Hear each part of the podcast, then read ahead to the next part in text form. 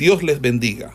Reciban un cordial saludo por parte del Ministerio El Goel y su centro de formación, quien tiene el gusto de invitarle a una exposición de la palabra de Dios en el marco del programa de formación de biblistas e intérpretes de las Sagradas Escrituras, hoy con la asignatura de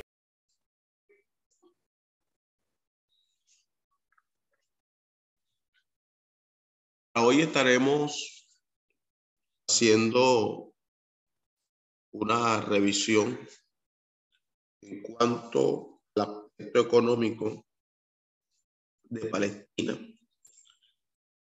Se considera las tres actividades económicas y que son de orden primario. Palestina la, la primera de ellas, la minerología. En segundo lugar, pues seguiría la botánica. En tercer lugar, la ganadería. Hablando en cuanto a la minerología,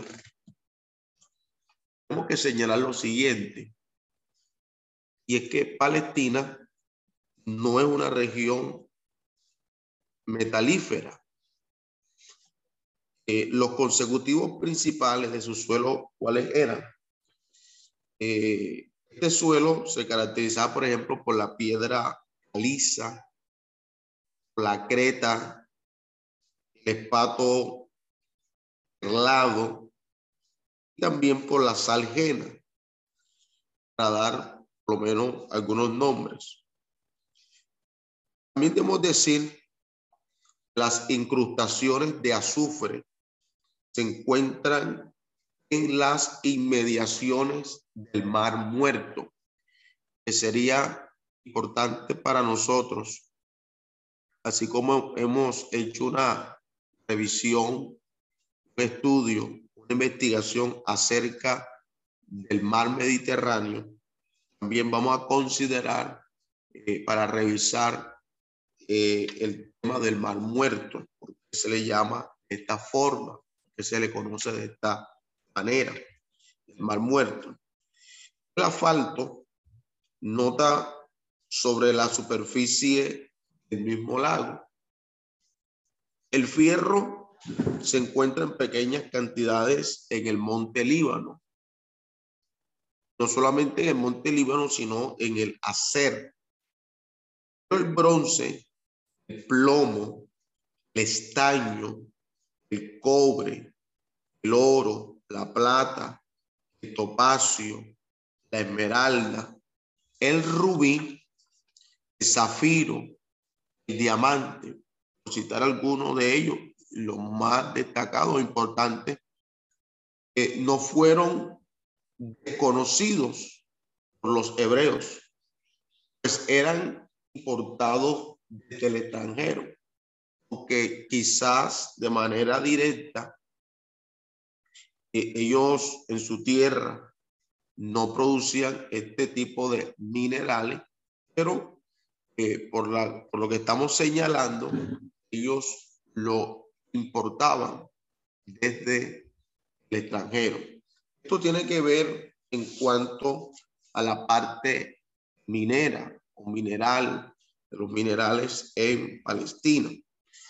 En cuanto a la botánica, la botánica, debemos señalar la agricultura, la, ganadería constituían en la antigüedad la gran fuente de riqueza y también era su principal aporte en cuanto a Palestina.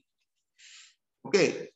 Porque su misma configuración, y no solamente su configuración, sino que también eh, los climas contribuyeron a que se cultivara con buen éxito toda clase de árboles frutales, también legumbres, como también hortalizas. Eh, además, una gran variedad de flores.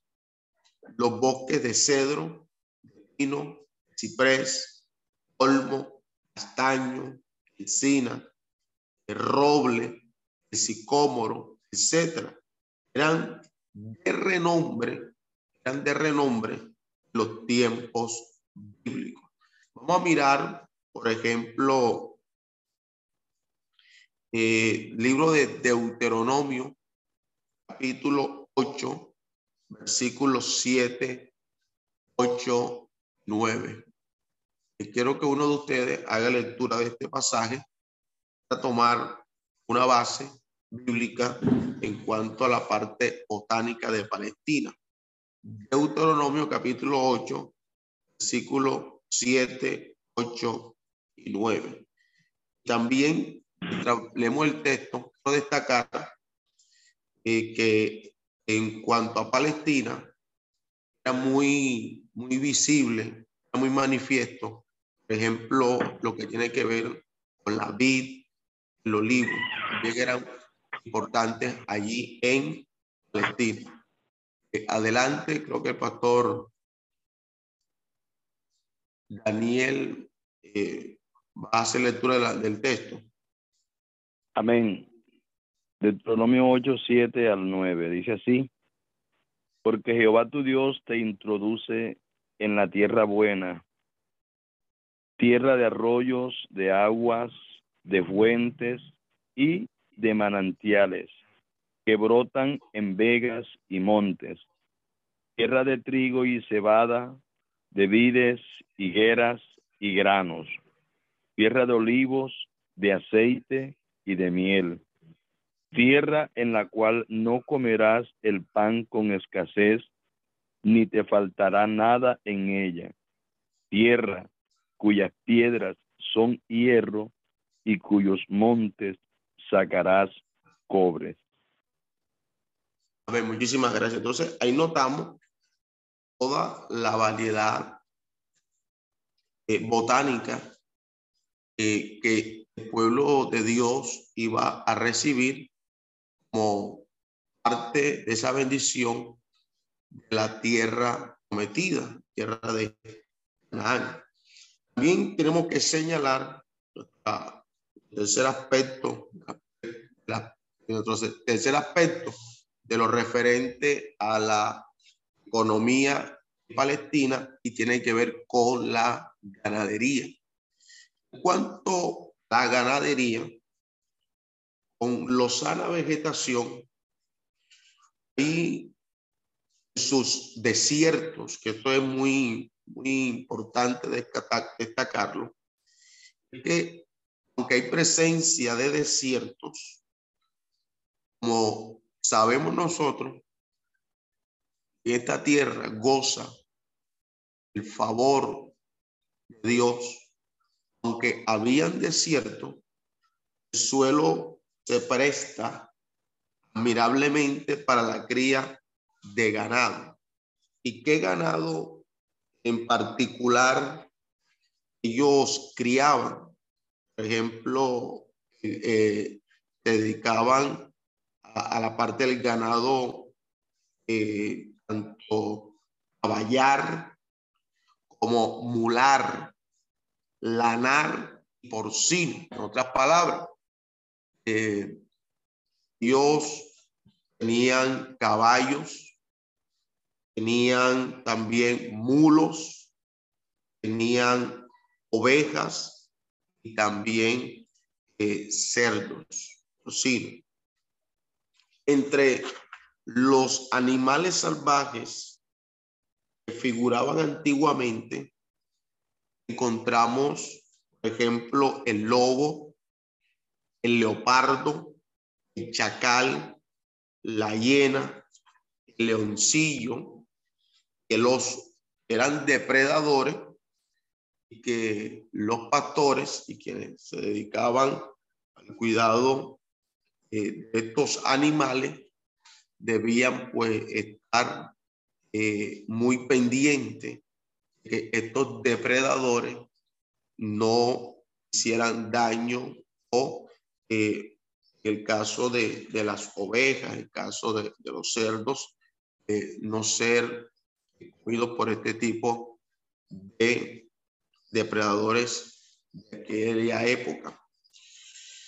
Eh, hasta la época anterior a la Primera Guerra Mundial, entre el año 1914 y 1918, que es el tiempo, la historia, la Primera Guerra Mundial, Palestina presentaba en gran parte un aspecto de esterilidad, también de desolación. ¿Por qué? Porque esto se había ocasionado a causa de las devastaciones, de las interminables guerras, también por el mal gobierno de los siglos, los cuales, eh, ¿qué hicieron? Los despojaron de sus bosques, dejaron incultas, incultas sus llanuras, valles, y no solamente la llanura, los valles, sino que también las terraplenades, colinas, ricas, cultivadas en otros tiempos, y que en la actualidad cuenta con una crecida población de judíos quienes llevan a efecto importantísimas mejoras en el cultivo de la, eh, eh, de la compañía o la campiña y alcanzaron notables progresos en las ciudades eh, mediante la construcción de fábricas, de talleres, colegios, edificios públicos, por citar algunos ejemplos. Las industrias también han venido tomando un notable incremento y, merced al aumento de vías de comunicación, el transporte motorizado ha adquirido también un gran desarrollo. Entre sus exportaciones, le podemos citar no menos de eh, eh, cinco, es, eh, cinco millones quinientos mil cajones de naranja que anualmente se envían al extranjero. Además de esto, mis hermanos, también se estima que el mar muerto pueden extraerse enormes cantidades de potasio, de bromo, sal y cloruro de magnesia, lo que representa una cuantiosa suma de dinero. Entonces, de esta manera, eh, la economía se ha venido fortaleciendo en Palestina, leyendo esto de tiempos eh, antiguos a datos actuales. Otra parte, otra parte que queremos destacar en esta mañana, dentro de todo esto que hemos estado mirando cerca de Palestina, me pareció pertinente que incluyéramos eh, el estudio acerca del mar Mediterráneo. Yo creo que es totalmente transversal toda la historia de las Sagradas Escrituras. Mar Mediterráneo, mar Mediterráneo, quiero fortalecer algunas ideas que estuvieron desarrollando eh, compañeros de este programa, y que el mar Mediterráneo es este gran mar interior, era el único conocido por los israelitas, era el único mar conocido por los israelitas. De esta manera, era usualmente llamado simplemente como el mar o el gran mar, como citaba de manera muy, muy puntual nuestra hermana Surima. Eh, tocando la parte de, historia en cuanto al mar Mediterráneo, los romanos, los romanos lo nombraron los términos latinos me, medius, medius, cuyo significado pues medio y terra eh, significando tierra. De esta manera, lo que está significando el mar Mediterráneo, en otras palabras, es en medio de la tierra. Y además de conocerse como en medio de la tierra, también podemos estar diciendo centro del mundo, centro del mundo. Y ciertamente era el centro del imperio romano. Importante todo esto a tener en cuenta. La ribera cananea es un ejemplo interesante del impacto de la geografía sobre la historia y el destino de las naciones. La ribera sur oriental del Mediterráneo es pulida, regular. ¿Por Por todo el camino desde el último puerto oriental de Egipto hasta el Monte Carmelo. Por tanto, no había un puerto eh, decente en toda la Palestina del sur ejemplo, Jope y Dor, Jope y Dor, los cuales estuvimos hablando, los puertos, fueron usados algunas veces como puertos de tiempo claro, pero difícilmente eran eh, merecedores del nombre puerto. Por ejemplo, la cita que tengo aquí es eh, Jonás 1.3, doy por referencia. Los filisteos que habitaron la porción sureña, la llanura costera, se piensa llegaron a Palestina desde el mar, quizás desde Creta. Después de establecerse en su nuevo hogar, literalmente volvieron sus espaldas al Mediterráneo. Gaza, eh, la más sureña de las ciudades filisteas, era el centro de comercio centro de comercio más grande que podemos señalar en la antigua Palestina. Sin embargo, estaba localizada a unas tres millas, más exactamente a 4.8 kilómetros tierra adentro. En contraste, en contraste al norte del Monte Carmelo, está la llanura de Aco, llanura de Aco, también estuvimos hablando de la llanura de Aco, y luego la angosta llanura de Fenicia, también señalamos a Fenicia en clase anterior. La llanura de Fenicia era demasiado angosta y sus montañas eran demasiado escarpadas para animar a un estilo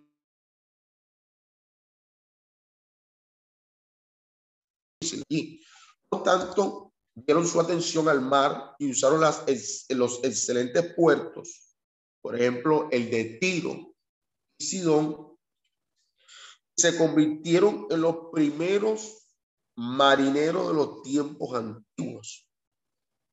Ahora, sería difícil eh, presuponer su influencia cultural sobre el mundo mediterráneo a medida que navegaban de puerto en puerto.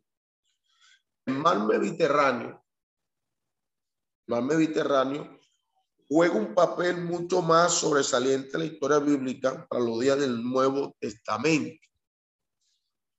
Palestina entonces estaba bajo el control de los romanos, cuya capital se hallaba instalada en Italia, cruzando precisamente el Mediterráneo.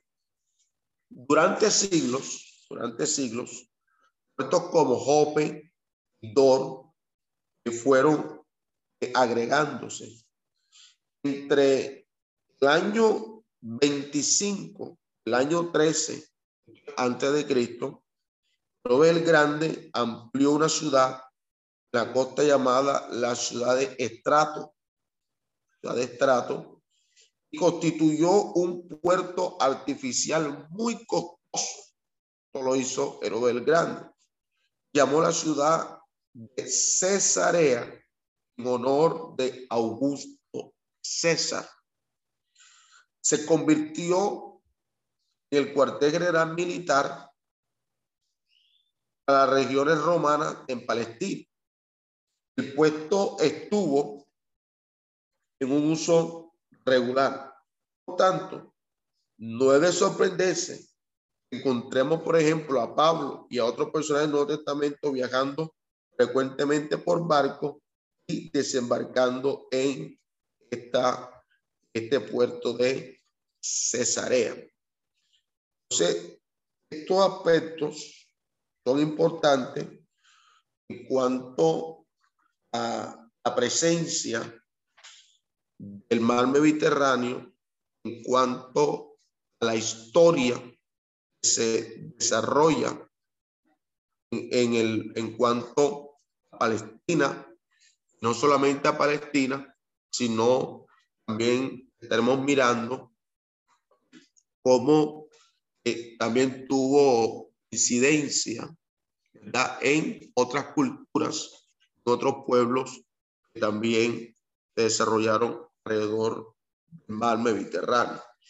Entonces, eh, llegando a la parte alta de todo lo que tiene que ver con la geografía de Palestina, estaríamos pues señalando lo siguiente, es que si nosotros observamos a Palestina desde la altura en el aire, podríamos distinguir los sobresalientes rangos geográficos que tiene Tierra. ¿Por qué? Porque hemos mirado que hay distintas zonas que van corriendo de norte a sur aquí en Palestina.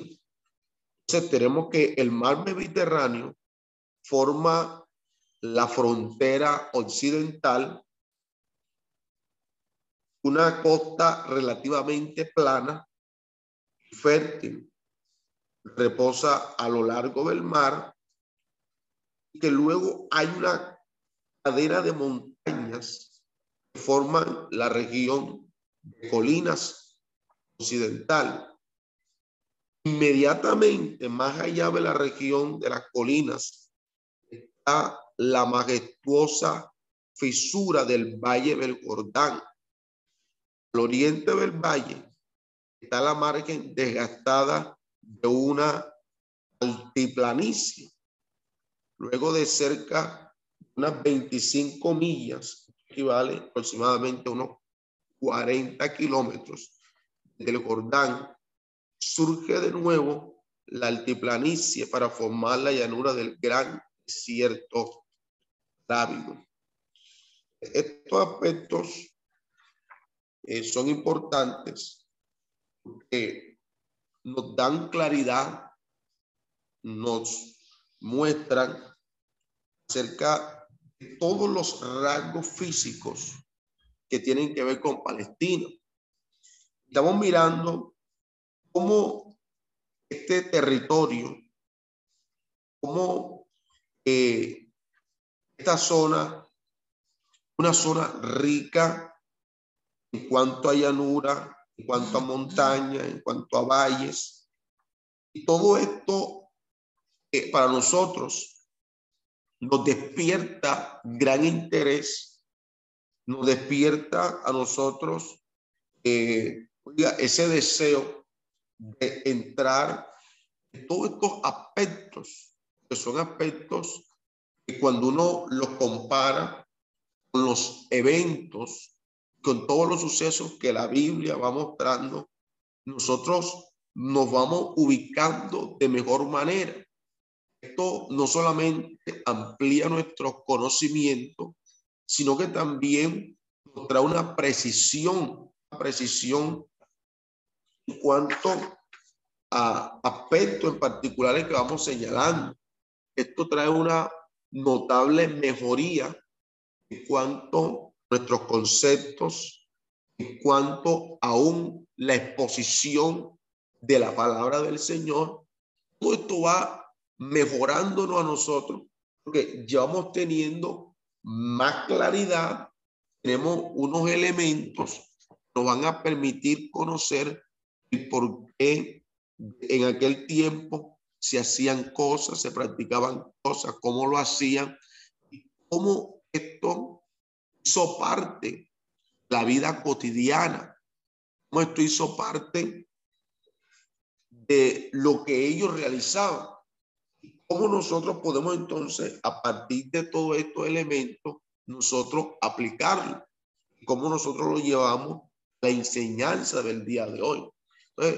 Todo esto no solamente no, nos va a ayudar para enriquecer el conocimiento, sino que todo esto a su vez nos va a encauzar de tal manera, nosotros vamos a ser más exactos, nosotros vamos a ser más precisos, nosotros vamos a alcanzar a la gloria del Señor es una postura más cercana al texto, más cercana a lo que nosotros estamos eh, aprendiendo y conociendo de un pasaje o un texto de la Biblia en particular. Entonces, a mí me parece muy importante, muy importante que nosotros estemos desarrollando esta asignatura de geografía bíblica, porque no solamente vamos a mirar aspectos geográficos, sino cómo estos lugares tuvieron incidencia, cómo estos lugares tienen aún, aún para nosotros un significado espiritual importantísimo, importantísimo. Así que vamos eh, a parar aquí un momento la grabación.